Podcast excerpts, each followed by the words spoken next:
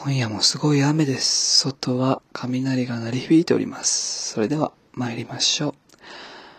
今夜もここにゲイがいる。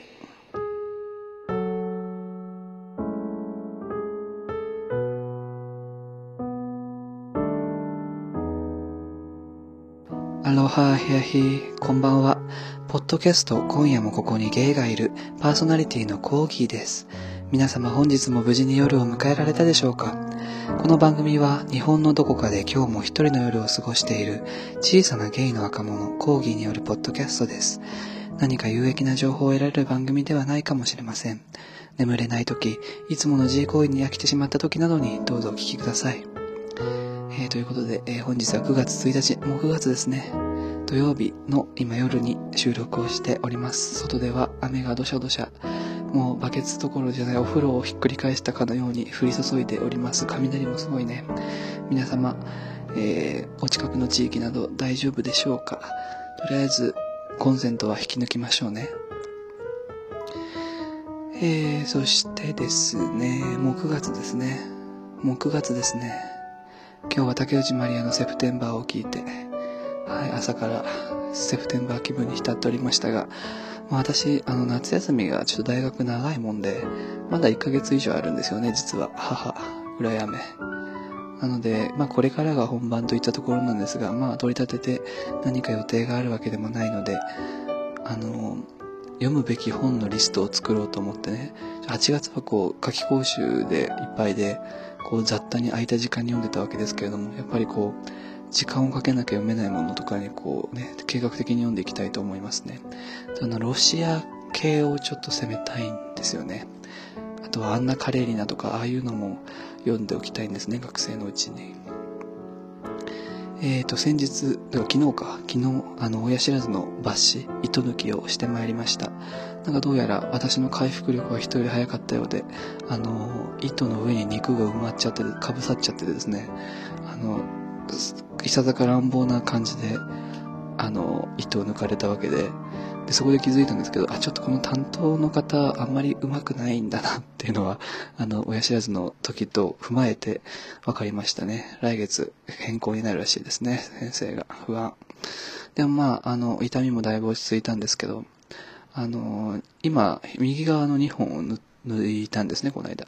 一緒に。で、1ヶ月半後ぐらいに、えっ、ー、と、今度は左の下これはもうまだ全然出てないみたいで、えー、左の下抜いて、ちょっと時間を空けて、左の上も抜くと。だからもう11月ぐらいまで私、親知らずの話をし続けるかもしれないんですけど、大丈夫かな？いや、なんか親知らずって、その、傷口がまあ、ある程度塞がるのに大体3ヶ月ぐらいかかるんですって。で、こう、完全に完治して、こう、骨が上がってきて、肉も上がってきて、元通り、すっかり元通りっていうのは、6ヶ月ぐらいかかるそうで、ああ、早めにやっといてよかったなと思いましたね。まあ、まだ戦いは終わらないということでね、不安が募りますが、どうぞ応援してください。あの、皆さんもまだ抜かれてない方は早めに行った方がいいかと思いますよ。そして帰り道に久しぶりに、あの、ブックオフ、あ、行っちゃった。えっと、某、某、古本、古本業者に行き、本当に久しぶりですね。もう、だから本を買うのも久しぶりなんですけど、あの、いろいろ携えてまいりました。あの、なしきかほさん、ぐるり、ぐるりのこととかで有名なんですけど、なしきかほさんのからくりから草とか、沼地のある森を抜けてとか、あとはエッセイですね。春になったらイチゴを摘みに。あとは村上春樹の雨天炎天。これあのギリシャとトルコを春樹が、春樹がね、旅行した時の気候文なんですけど、前に一度読んだことがあって面白かったので、買いましたね。あとは、田丸久美子さんという、あの、イタリア語の通訳をされてる方。あの、前回話、あの、そうですね。えっ、ー、と、内田、あ、ちげや。いいか。そう。あとは、パーネ・アモーレっていう、田丸久美子さんという、あの、イタリア語の通訳の方が書かれた、イタリア語通訳奮闘記っていうのを買いましたね。で、あの、ノルウェーの森、村上春樹のノルウェーの森の英語版が一つあったので、それと買って、あとはリチャード・バックのカモメのジョナサン。これも英語版。買いました。全部108円。売れピー。まああんまり良くないんですけど。まあでも、大人になったら倍返しということでね。とりあえず今はインプット量を重ねたいと思います。うん。あとあれ、桜ももこさんの、えっ、と、面白健康手帳と、あと、面白宝石手帳って私が大好きな2冊のエッセイを、あの、ニュースがあってからすぐ Amazon で古本を買ってですね、どうやら今全国的に品薄なようで、この間 LINE ニュースで、あの、エッセイは40万部かな ?40 万部増刷で、ちびまる子ちゃんは45万部ぐらい増刷ってニュースになるぐらいなってましたね。だからこう、作品を作れる方というのは、その命なき後もずっと残り続けるってすごいことだなって、やっぱり改めて思いましたね。で、こう残るといえばですね、あの私の記憶に今も色濃く残っている方から、なんとお便りが届きました。もう随分前から私のポッドキャストを聞いてくださってる方で、本当にもう遠い遠いシベリアの地から、シベリアかどうかわからないけど、寒い寒いシベリアの方から聞いてくださっている方がお便りをいただきました。えー、佐野さんですね。お久しぶりです。あのね、あの、ポッドキャストやられてる方に佐野ラジオさんという方がいるんですけど、まあ、そちらではない方の佐野さん、ロシアの佐野さんから、えー、お便りが来ました。読みましょうかね。もう佐野さんめっちゃ久しぶりで、このお便りをもらった瞬間すごいこう、朝起きてみたので、朝の8時44分に送信されてるんですね。で、こう、あ、朝起きてみて、あ、すごいこう、なんでしょう、あの、黄色いハンカチを見た高倉健のような気持ちになってしまって、もう、私が、どちらかというと倍賞千恵子だろうみたいな感じなんですけど、あの、すごく嬉しかったです。佐野さん、ありがとうございます。読みますね。コーギーさん、お久しぶりです。佐野です。忙しくてすっかり筆不詳になっていましたが、お元気ですか？あんまり元気じゃないかもしれない。さて、新しい番組も早速拝聴しております。私も大学4年生の時はいろいろと吸収できる時だったなと思い返しておりました。当時見ていた映画の中では、恩田陸の作品が原作の木曜組曲が気に入って何度も見ていました。芸術家、心理サスペンス、美味しそうな料理の数々が登場するなど、これこそコーギーさんのためにある映画ではと思いお勧めしたいと思います。上品で大人な雰囲気の漂う素敵な映画です。もしもうご覧になっていたら、ぜひ感想をお聞かせください。米原マリの話が出てきましたが、私もロシア語に関わっていたので、ほとんどすべて読んでいました。博学と毒舌が楽しい人ですね。また、同時期に読んでいた作家の向田邦子や社会学者の上野千鶴子のエッセイも面白く、今の私にかなり影響を与えたものでした。コーギーさんも残り少ない学生生活楽しんでくださいね。パカパカと、佐野と来ておりますね。最後はロシア語の挨拶、バイバイとおっしゃってくださって。ありがとうございます。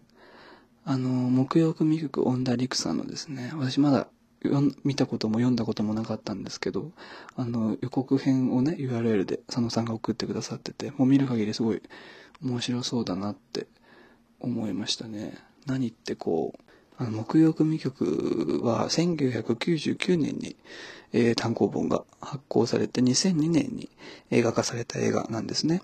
で、あのー、なんと加藤時子さんやら、富田靖子さんやら、原田美恵子さんやら、まあ皆さんお若いお若いって感じなんですけど、何ってこう、浅岡瑠璃子さんがね、出てらっしゃると、まあ、あの、変わらぬ美しさというかね、私結構その、浅岡瑠璃子さんというと、どちらかといえばこう、高齢の方の姿であの定着してるんですけれども、まあまだ綺麗な状状態っていうとあれですけど、あのね、綺麗なお姿を披露してるわけですけれども、えー、っと、ストーリーがですね、4年前に謎の薬物死を遂げた女流作家、重松時子。この重松時子は、浅岡瑠璃子さんが演じられてますね。で、彼女を、えー、忍んで毎年5人の女たちが時子の館に集まっていた。しかし今年は謎の花束が届いたことにより、いつもと雰囲気が変わってしまう。そして彼女たちは時子の死について自らの推理を語り出すというお話ですね。ぜひあの、見たら感想をこちらのポッドキャストでも配信したいと思いますね。向田邦子さんも私は結構読んでましたね。結構あの、脚本家でもあったりするので、あの、書き方が、どちらかといえばこう、劇のような、演劇のようなこう、書き割りというんですか何ですか書き割りじゃねえかなんだっけ縦割り？ちげえや。えー、っと、あの、まあ、会話文ベースというか、こう、トントントントントンって進んでいくような文体で書かれていくんですけどね。えー、っと、修羅の女、なんだっけな忘れちゃったな。あとはこう、向田邦子さんぐらいだと、あの、入試のね、高校入試の問題文とかに使われたりもしますね。で、まあ、上野千鶴子さんもなかなかパンチの効いた女性ですけれども、結構こう、米原まり、向田邦子、上野千鶴子と、まあ、なかなかパンチの効いた女性の作品を佐野さんは読んでるということで、一層佐野さんがどういう人格者なのか、興味が出てきますね。まあ今日、あ、さっき言った私があの、ブックオフ、ブックオフじゃねえや。古本業者で買った、あの、田丸久美子さんは、米原まりさんのお友達のイタリア語の通訳の方ですね。だから、こう、ちょいちょエッセイとかにもその名前が出てきますね。シモネッタですね。わからない人は読んで。いや佐野さんありがとうございます。おすすめの作品まで教えてくださって、ぜひ読みたいと思う。夏休み中にね、時間があるうちに読みたいと思います。えー、そして、あの、私、第29回伊藤園大井お茶新俳句大賞に入選いたしました。マジ受けるんですけど、あの、お、伊藤園っていうの皆さん大井お茶が有名だと思いますね。で、あの、大井お茶のペットボトルの横に俳句が書いてあると思うんですよね。あれはこう、一般の方とかいろんな人から応募、公募で載せてるわけなんですけれども、それの、えっ、ー、と、今年第29回のえー、佳作をいただきました。で、佳作は、実は一番下の章で、あのペットボトルは乗らないんですって。ただ、あの、症状をいただいて、で、えっ、ー、と、おととい、あの、入選作品が全て集まった入選作品集という、あの本、一冊の本を伊藤園から送られてきまして、私のも載っていると。びっくりですね。てか、伊藤園金ありすぎじゃね？って思うんですけど。これをこう受賞者のね、皆さんに全員配ってると思う。結構しっかりした本なんですよ。あのー、今の高校生の国語の教科書ぐらいある。わかりづらいな。なんて言えばいいんでしょうね。まあでも結構、あの、ユリイカとかわかります？皆さん。ああいう文芸誌とか、そういうユリイカみたいなぐらいの分厚さ。わかんない。これも伝わんねえな。もういいか。あの、で、まあ、えっ、と、今年の一番上の賞、一番いい賞で文部科学大臣賞っていうのがあるんですけれども、それは、えっ、と、83歳の方が受賞されてますね。もう25年ぐらい、この大洋茶俳句大賞に応募してるんですって、そりゃ勝てねえよなって思いましたけどね。獅子舞の口へ太平洋の風っていう、まあ素敵ですね。私もこれぐらいになりたい。でこれ私毎年応募してればいつか何かなるんじゃないかなってね、思いましたけどね。こうあの、賞金が結構出るんですよ。およちゃん早くね。で、私は賞金目当てで 送ったわけなんですけれども、まああと一歩というところで届かず、すごいちょっと残念でしたね。結構いい額出るんですよね。2万とか5万とか3万とかね。まあでも、そういうの皆さん応募されてはどうでしょうかね。えっ、ー、と、次回はですね、えっ、ー、と、第30回はですね、平成30年の11月から募集予定だそうですよ。ぜひ皆さん、ふるってご応募ください。なんつって。これ私の作品言いたいんだけど、言うと本名と住んでる場所がバレちゃうから、やめます。聞きたい人は会って直接聞いてください。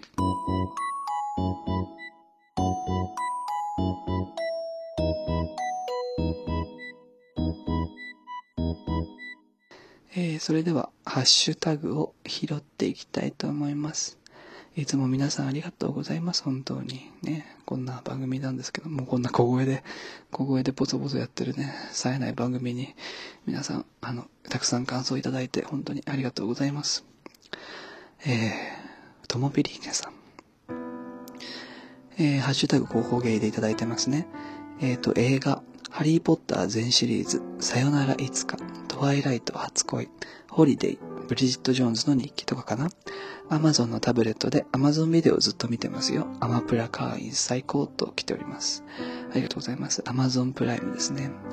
トワイライトは、あの、吸血鬼と女子が、イケメンな、イケメンでマッチョな吸血鬼と女子が恋に落ちるやつですよね。私も原作読みました。映画、あの、映画だとね、より一層こう、肉、マッチョ、マッチョの肉感がこうね、こう、イケメンが続々出てきてね、もう、アナ・ポルノじゃんって感じですけれどもね、いいですよね。ホリデーはもう、キャメロン・ディアスですね。ブリジット・ジョーンズの日記は多分、あの、年老いたバージョンがありますよね。あと原作も結構面白いですよ。ブリジット・ジョーンズは。ちょっと分厚いですけどね。本当に日記形式で話が進んでいくわけですけれども、こう、冴えないブリジットがいろんな仕事に挑戦したりね、しますね。えー、あっくんさん。自己啓発関係の本を読むことが多いです。今読んでいる本は脳を鍛えるには運動しかない。ちなみにトルコ語でケツ穴掘らせろはグトルノスカルンだそうです。ありがとうございます。いいですね。トルコ語。もう皆さん、この番組を聞いたおかげでトルコではケツ穴を掘ってもらえますよ。グトルノスカルン。ちょっとね、トルコ語発音難しいところがありますけれどもね、あの、語順は比較的日本語に似ているので、あの、学習しやすいかと思いますよ。自己啓発ね。私も読まなきゃいけないんですけどね、もう自己啓発っていう響きを聞くだけでこう、でーって、でーってね、こう、反抗心がムクムクと出てくるわけですけれども、良くないですよね。あの、今流行りの嫌われる勇気とかね、ちょっと前か、ああいうのも読んでおかなきゃいけないですよね。えー、ボムさん。おすすめの本、星、星新一は前出したので、重松清の失踪、失踪かな？を押します。救いがなさすぎてしばらく引きずったな。だけど子供がいるってことはいろいろな面で幸せなのかと思うきっかけにもなりました。生き物もそれが大切だし、と来ております。ありがとうございます。重松清ね。清子とかね。清子はすごい思ってますね。あの、切符の話とかね。はい、この失踪は読んだことがないな。重松清か。重松清ちょっとね、あの、心に重いんだよな。あの、なかなか気軽に読めないですよね。こう、後を引くというかね、こう、的確に心臓の中心部を槍で狙ってくる感じありますよね。重松清ってね。それが才能なんでしょうけどね。才能？違えや。それが力なんでしょうけどね。子供がいるってことはいろいろな面で幸せなのかと思うきっかけにもなりました。生き物もそれが大切だし、そうね。でも私は子供産めないからな。子孫残せないし。えー、メイさん。えー、っと、あ、乗り遅れた。でも一応、5000円あったら2人でお弁当作ってドライブしながらピクニック。自分は料理下手だから鶏肉焼くとかしかレパートリーないけど、とこう。5000円あったら何する？っていう疑問に、もう鮮やかにこう、恋人の話を混ぜてくる、この、この手腕。素敵ですよ。もう、隅に置けないですよ。もう、本当にね、持ってらっしゃいますよ。本当にね。結構ね、この、メイさんのパートナーの方のお話もぜひもっと聞きたいもんですね。ちょっと後で、あの、新しいコーナーのお話もするんですけれども、まあ、新しくないんですけど、あの、前を聞いてくださった方におなじみなんですけれども、こちらの方も聞いていただければと思いますね。そしてメイさんもう一通来ております。えー、おすすめというか、ただ自分が好きな本だけども、滝本野原ミシンですね。滝本野原さんのミシン。とにかく文体が好き。冒頭の、ねえ君、雪が降っていますよ。世界の終わりから出発した僕たちは、一体どこに向かおうとしていたのでしょうね。を読んで即買い。ビビアン・ウェストウッドを知るきっかけになった本でもあると。ありがとうございます。竹本野原さん、知らなかった、存じ上げなかったですね。ミシン。このいいですね、冒頭の文章。メイさんが響いた文章。ねえ、君、雪が降っていますよ。こう雪が降ってているっていうの、世界の終わりって、ね、こう、いいですよね。味わいというか、こう、マリアージュですよね。で、こう、メイさんはね、あの前回、あの、お会いした時も、ビビアンをビビアンの T シャツを着てらしてね、なかなかおしゃれで、おしゃれなナイスガイなんですけれども、私なんかビビアンなんて知ったの、いつかな？あ、おぼかたさんで知りましたね、ビビアンは。おぼか、おぼか、あの、スタップ細胞のおぼかたさんですね。おぼかたさんビビアンが好きなんですよね、確か。そしてもう一冊来ております。中村うさぎさんのショッピングの女王。買い物依存症の作者のエッセイ。この本はまさに自分だと思えるほど共感した本と書くとやばい人に思われそうだが、そう思ってしまったんだから仕方ない笑いと。中村うさぎさんね、私もよく読んでおりました。家にね、あったんですよ。物心ついた時に中村うさぎさんがすでに家にあったからね。まあね、すごい家でしょ。あの、ショッピングの女王。まあ、買い物依存症と来ておりますけどね。メイさんも依存症なんですか？でメイさん結構いろんなものに造形が深そうで、あの趣味にもいろいろたっぷり愛情を注いでそうなので、まあ、しょうがないんじゃないかな。好きなものは買えばいいじゃない。ね。えー、っと、あ、初めての方ですね。のりぴさん。ハワイ旅行の眠れない夜に聞いていました。ここゲイは静かな音楽のようにコーギーさんの声が広がっていく感じがしますね。痛い思い出といえば、同じようにバスケで肩をアダッキューで外しかけて、それが癖になり、よく寝起きに肩が外れかけるのがかなり痛いです。自力で直しますか？と来ております。ありがとうございます。のりぴさん、はじめまして。静かな音楽のようにね、そんな風に聞こえていただけたら幸いですね。私今、あの、足の間に、こう、なんですか、あの、足の指を広げるスポンジみたいなのあるじゃないですか。あれはめて、あの、捨ててこでやってますけどね。あーで、バスケね。バスケ危ないよね。バスケ、バスケやめた方がいい、本当に。軟弱な発言ですけどね。バスケは本当に危ないですね。でも肩ね、アタッキュー、大変ですね。なんか、あの、外れ癖がつくんですよね。確か脱臼ってね。なんかこう、小さい頃とかあんまり腕引っ張っちゃいけないとか言いますよね。あの、教育実習でも、教育実習っていうかその教育か、教職課程でもよくありましたね。外れやすくなってるんですってね。小さいうちは。ありがとうございます。えー、あやほさん。えー私が買った本の本棚を撮影してみた。コーギーくんと違って本、小説を全くと言っていいほど読まないから、少ない少ない苦笑。確かにこうして自分のでも他人のでも本棚を見るのは楽しいかも、と。あの、私が人の本棚を見るのが大好き侍ってことをね、あの、前回紹介したんですけれども、それの、応じて写真を送ってくださいました。ちょっと拝見しますね。あ、いいですね。ちょっとこう、下なめずりをしますね。わかりやすい国連の活動と世界。うん。あやほさんはね、こう国際関係学やら、あの、開発学やら、あそっちの方面をやられてる方ですけれども、あ、パウロ・コエリョの、あ、これは不倫ですね。多分英語版かな。パウロ・コエリョの不倫ね。面白いですよね。あのぜひ、ポルトガル語版も、あの、いいですよ。私も辞書を引きながら、パウロ・コエリは読んでるんですけれども、あの、アルケミストで有名な人で作者ですね。で、セルビア語、クロアチア語、ブラジル、ポルトガル語、スピーキング。おってことは、ポルトガル語を使う場所に行くのかな？アフリカにもね、いくつかありますよね。そして、えー、あ、柳美里さんね。いいですね。こう、白魚のよう、流れる川を泳ぐ白魚のような文体ですよね。柳さんね。で、こう、バルカンから響け歓喜の歌。この職業は武装解除の瀬谷ルミ子さん。私お会いしたことあります。まあお会いしたっていうかあの、高校にいらっしゃって、で、こうパネルディスカッションみたいな感じで登壇してくださったんですけど、すごかったですね。あの、見た目はね、あの、さっぱりしたすごい日本美人女性なんですけれども、やってることはね、すごいことですよね。私もこの本、確か買って家にある。どこにあるかな。で、あの、私が当時、あの片を、6年間中高で片思いしてた男性がいたんですけれども、そいつが、この瀬谷ルミ子さんのパネルディスカッションを経て、瀬谷ルミ子さんのこう、そうやってきたことに痛く感動して、大学をその開発系に進んだっていう、あの、ちょっと心の青春の残り火をね、こう、ボヨボヨボヨって今、灯されたわけなんですけれども、ね、いいですよね。英語の本もね、いくつかありますね。あやほさんは英語も堪能ということでね、イギリスの大学院にいらっしゃった方でもありますと。ありがとうございます。えー、そして、あ、これはまだ。えーその中でもおすすめの小説は、ストーナー、えー、Veronica Decide to Die、ベロニカは死ぬことにした。Never Let Me Go 私を離さないで。今持ってない。この3冊おすすめされてますね。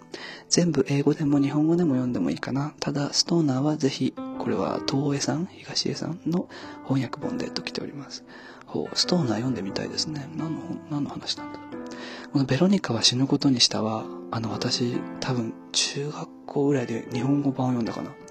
あの、うちのね、家の近くに図書館があるんですけれども、その2階が、まあ、あの、児童書というか、まあ、児童書ってほど幼いくない本も、あの、子供に読ませる本が集まってるんですけども、そこでこう、まあ、いつも住処として歩いてたわけで、そんな中でこう、緑色でこうね、あの目を引くタイトル、目を引くタイトルですよね。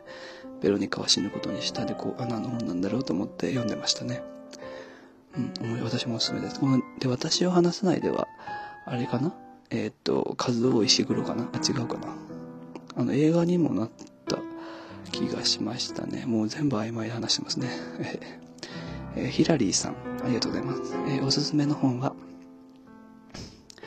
断密さんの断密日記です。作中のこの世で人間をやっていると、ちょうど良いということはほとんどなく、人生の大半はちょうど良さを山の彼方のように探しながら、折り合いをつけて生きていくのだろうという文が好きです。何度も読み返しています。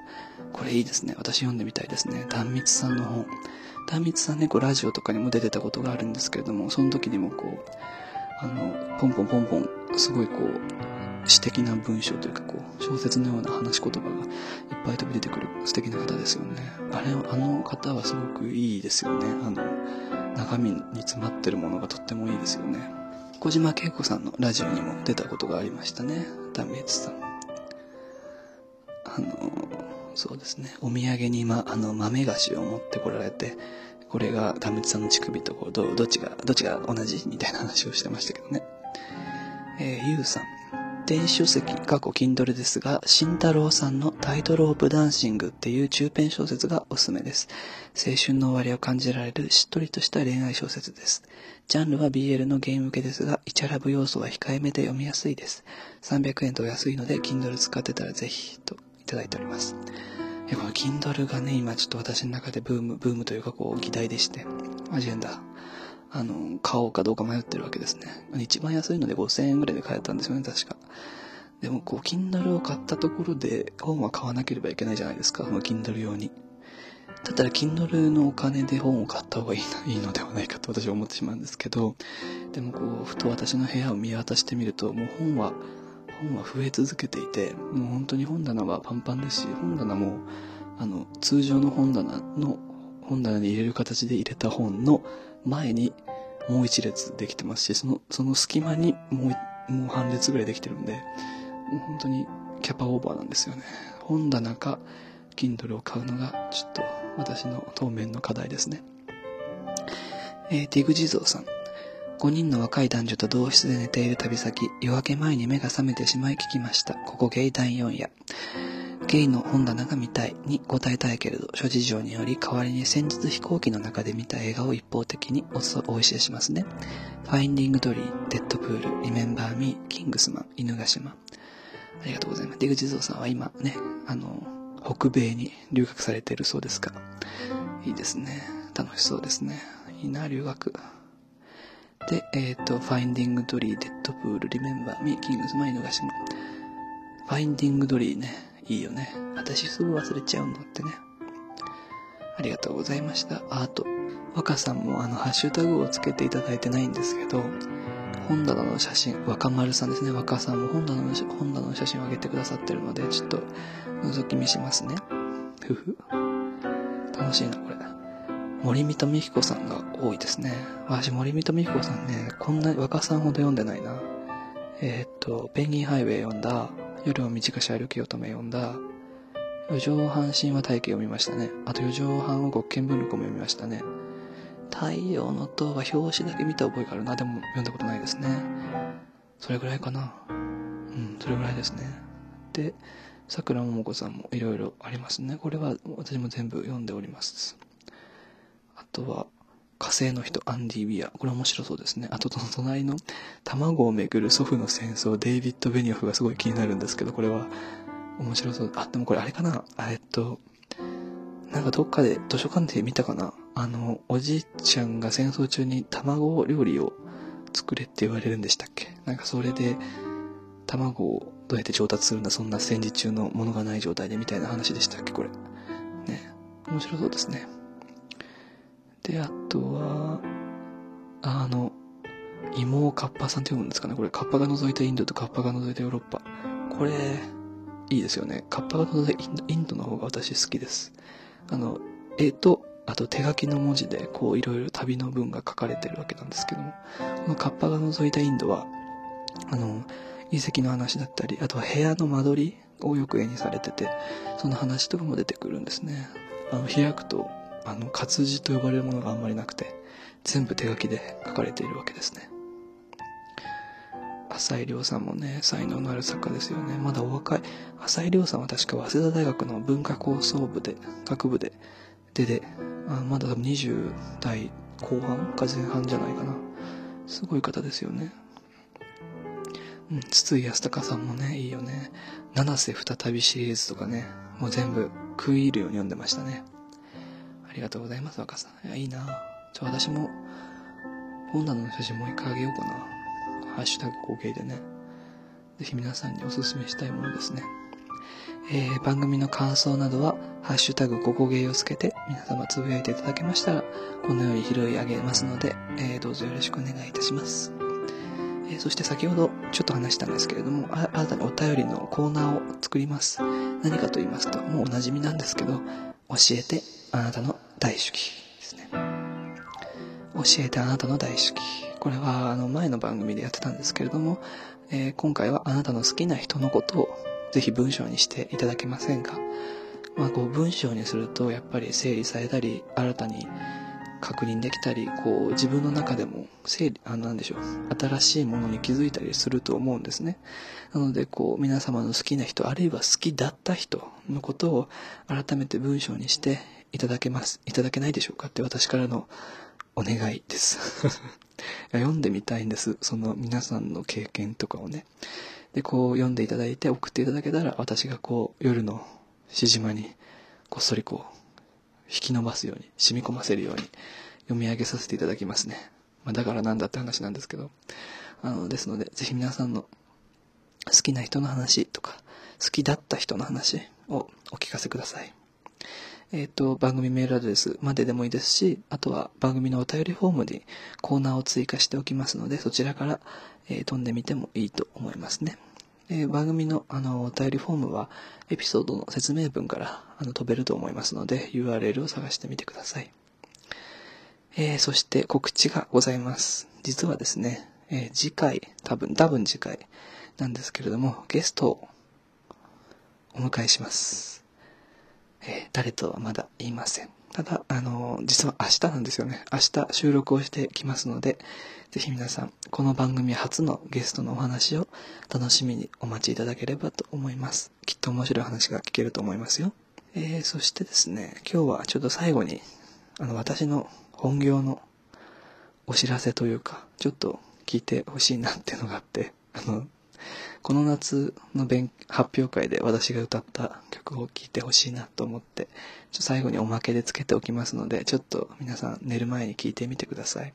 曲はですね、あの、シューベルト作曲の、えっ、ー、と、さすらい人の夜の歌という、あの、作詞はゲーテなんですけれども、ちょっと有名な詩でして、あのそれをシューベルトが曲をつけた歌を私があの歌っております。まだまだ全然声楽家としても音楽家としても全あの実力不足なんですけど、ちょっとその発表会をした時にあまりにも聴いてくれてる人がいなくて、もう本当に、あの、客席に10人ぐらいしかいない中で歌ったので、ちょっと寂しかったので、私自身もすごい好きな歌なので、あの私のを聴いた後に、えー、タイトルで YouTube で検索していただいて、プロの演奏を聴いていただければいいと思いますね。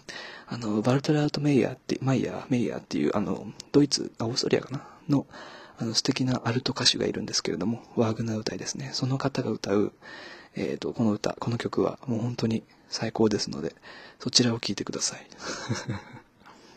えー、歌詞はですね、すごい短い曲で、もう2分もない曲なんですけど、あの、すべての山の頂に安らぎがある。